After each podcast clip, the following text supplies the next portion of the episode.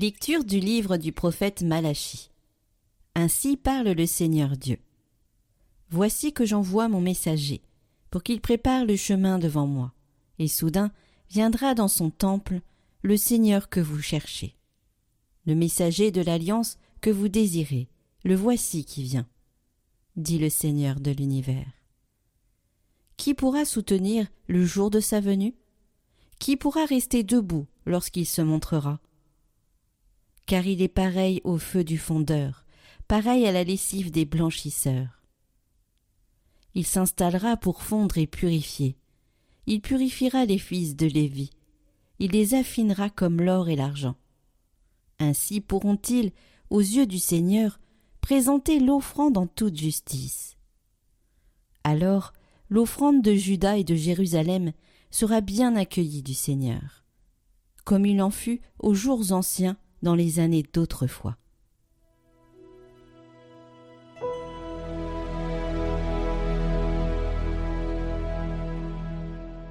C'est le Seigneur, Dieu de l'univers, c'est lui le roi de gloire. Porte, levez vos frontons, élevez-vous portes éternelles, qu'il entre le roi de gloire.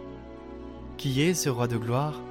C'est le Seigneur, le fort, le vaillant, le Seigneur, le vaillant des combats. Porte, levez vos frontons, levez-les, portes éternelles, qu'il entre le roi de gloire. Qui donc est ce roi de gloire? C'est le Seigneur, Dieu de l'univers, c'est lui le roi de gloire.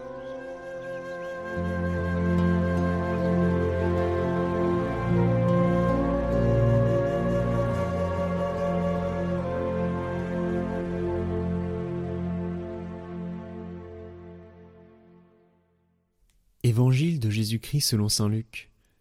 Quand fut accompli le temps prescrit par la loi de Moïse pour la purification, les parents de Jésus l'amenèrent à Jérusalem pour le présenter au Seigneur, selon ce qui est écrit dans la loi. Tout premier-né de sexe masculin sera consacré au Seigneur. Il venait aussi offrir le sacrifice prescrit par la loi du Seigneur, un couple de tourterelles ou deux petites colombes. Or, il y avait à Jérusalem un homme appelé Siméon. C'était un homme juste et religieux, qui attendait la consolation d'Israël, et l'Esprit Saint était sur lui. Il avait reçu de l'Esprit Saint l'annonce qu'il ne verrait pas la mort avant d'avoir vu le Christ, le Messie du Seigneur. Sous l'action de l'Esprit, Simeon vint au temple. Au moment où les parents présentaient l'enfant Jésus, pour se conformer au rite de la loi qui le concernait, Siméon reçut l'enfant dans ses bras, et il bénit Dieu en disant Maintenant, ô Maître souverain, tu peux laisser ton serviteur s'en aller en paix selon ta parole, car mes yeux ont vu le salut que tu préparais à la face des peuples lumière qui se révèle aux nations, et donne gloire à ton peuple Israël.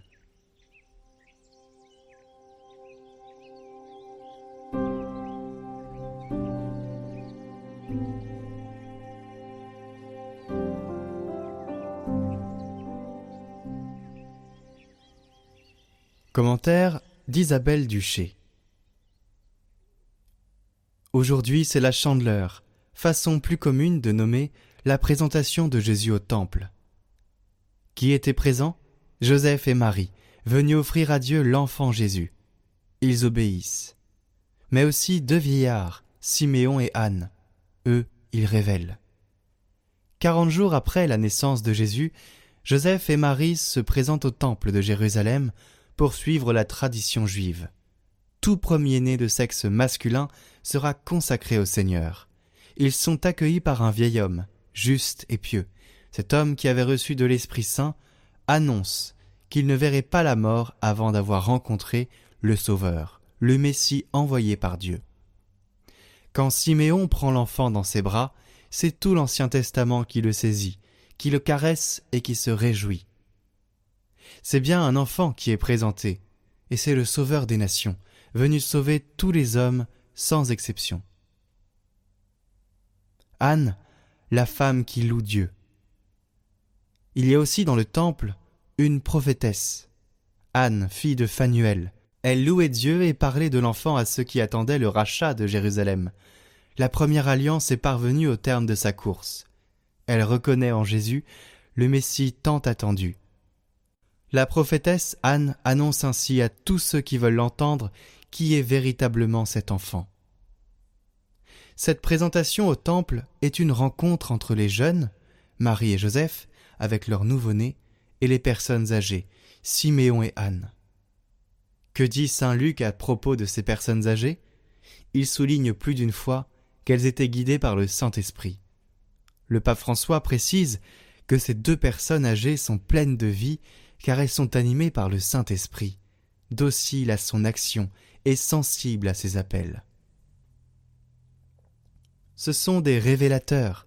Siméon et Anne, la prophétesse, sont des justes et agissent comme le révélateur de l'identité de cet enfant. Le frère Yves Berriolt nous invite à nous souvenir de l'époque où l'on devait développer des photos en studio. Il fallait alors plonger les pellicules dans un liquide appelé révélateur. Cela provoquait une réaction chimique, faisant alors apparaître sur le papier ce qui au premier regard semblait invisible.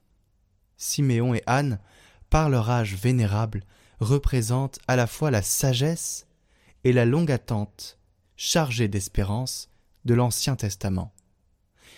Ils voient enfin arriver à son terme le dévoilement de tout ce qui a été porté par les prophètes et par le peuple de Dieu depuis plus d'un millénaire.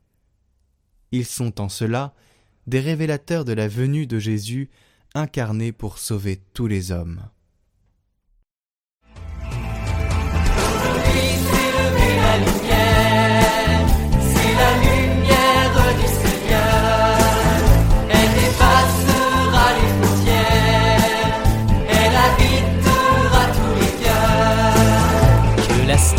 exulte et fleurisse, qu'elle éclate en cris de joie.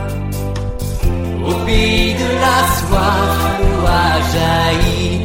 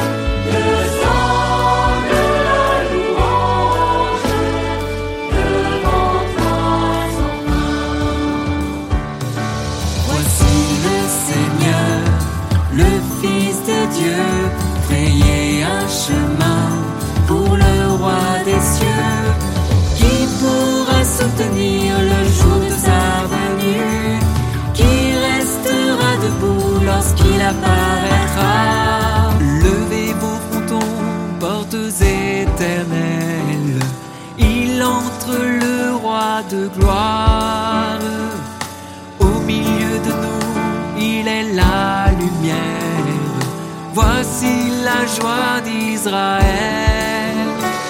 Voici le Seigneur,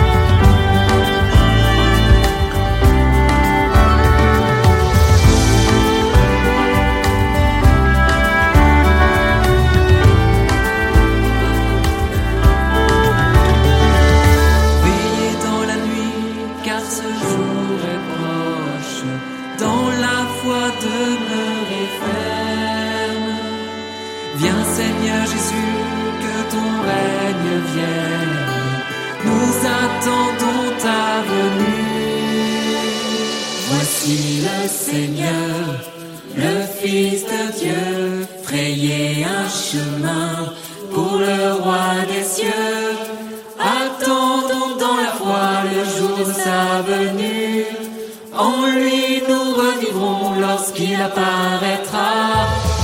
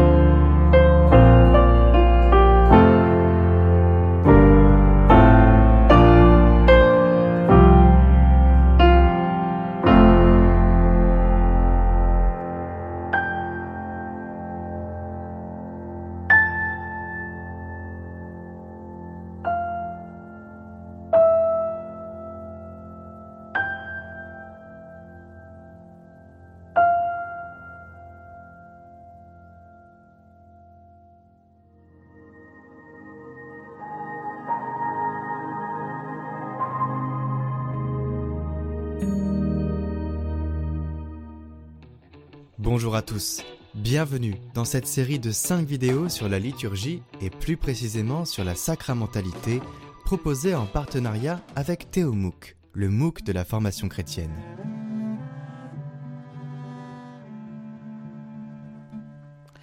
Enfin, nous aborderons une dernière dimension des sacrements qui est sa dimension pneumatologique. Les sacrements sont célébrés dans l'Esprit Saint. Ce troisième de la Sainte Trinité présente bien des paradoxes. Si pour le Père et le Fils nous imaginons des comparaisons humaines, il n'en va pas de même pour l'Esprit. Ces titres de gloire ne sont pas anthropologiques mais cosmologiques. Il est le feu, il est le souffle, il est la source vive, il plane sur les eaux. Il n'a pas de visage, en grec pneuma. C'est un neutre, on ne saurait mettre la main dessus. Il est le vent, il souffle où il veut. Jean 3. Pourtant, c'est lui le principe qui inspire les Écritures, c'est lui qui parle par les prophètes. confessons-nous dans le credo. C'est lui le sanctificateur et non pas le sacralisateur. Bref, l'esprit est moins objet que principe. Principe de Genèse, principe de l'incarnation, principe de Pentecôte. Saint Cyril de Jérusalem nous dira tout ce que touche le Saint-Esprit est sanctifié. Si l'action et la présence de Dieu dans et par les sacrements est bien réelle, cette réalité ne saurait nous faire oublier sa dimension spirituelle. C'est justement cette dimension spirituelle qui nous préserve de l'erreur de la chosification de Dieu dans les sacrements. L'Esprit Saint permet la somatisation de Dieu, c'est-à-dire que Dieu prenne corps. Par l'Esprit qui recouvrit Marie, Dieu s'est donné un corps humain. Par l'Esprit qui consacre les espèces posées sur l'autel, Dieu se donne un corps eucharistique. Par l'Esprit qui souffla au jour de Pentecôte, Dieu se donne un corps d'humanité nouvelle, l'Église. Cela nous conduit à considérer l'action de l'Esprit Saint particulièrement dans les sacrements, même si l'Esprit Saint, ne connaissant pas de frontières, la grâce divine n'a jamais été prisonnière de la célébration des seuls sacrements. Mais les sacrements sont par excellence les lieux de la célébration du corps sous toutes ses formes, nos corps, le corps eucharistique, le corps ecclésial. Le Saint-Esprit qui inspire les Écritures, la parole, nous donne d'écouter la parole, de parler à Dieu dans la prière et de parler de Dieu à nos frères, c'est l'esprit de Pentecôte. Nous avons hérité du Moyen Âge une perception très christocentrée des sacrements au détriment de sa dimension spirituelle. Les deux dimensions s'enrichissent mutuellement. Les sacrements nous donnent de rencontrer le Christ et de vivre de sa vie. C'est une expérience très intime. Mais cette expérience est aussi spirituelle. C'est-à-dire que je ne peux m'accaparer le Christ. L'Esprit Saint creuse en moi l'altérité, car il est l'esprit d'amour et de charité. Donc les sacrements m'ouvrent à l'altérité de la rencontre divine, mais aussi de la rencontre des autres. Car ce que j'ai reçu dans les sacrements, je ne peux le refermer en moi, le renfermer en moi, le garder en moi. C'est la première conséquence de la Pentecôte. Acte 2, verset 4. Aperuit loqui. Ils s'ouvrirent à la parole pour annoncer les merveilles de Dieu. Les sacrements sont donc ces lieux où par la puissance de l'Esprit Saint, il m'est donné de m'ouvrir à la parole qui est le Christ et de proclamer au monde les merveilles de Dieu. Le monde de la sacramentalité est donc bien éloigné des valeurs courantes de nos sociétés. La question est donc de savoir comment je suis dans le monde en cohérence avec ce que je reçois lorsque je célèbre, lorsque je participe à la célébration des sacrements.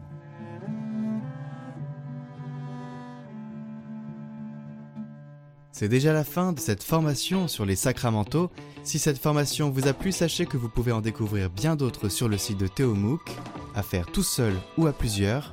Sachez que Catoglade partage cela avec Théomouk bénévolement et que nous sommes très heureux de pouvoir enrichir notre contenu avec d'autres contenus et de les promouvoir aussi. C'est ça, l'évangélisation.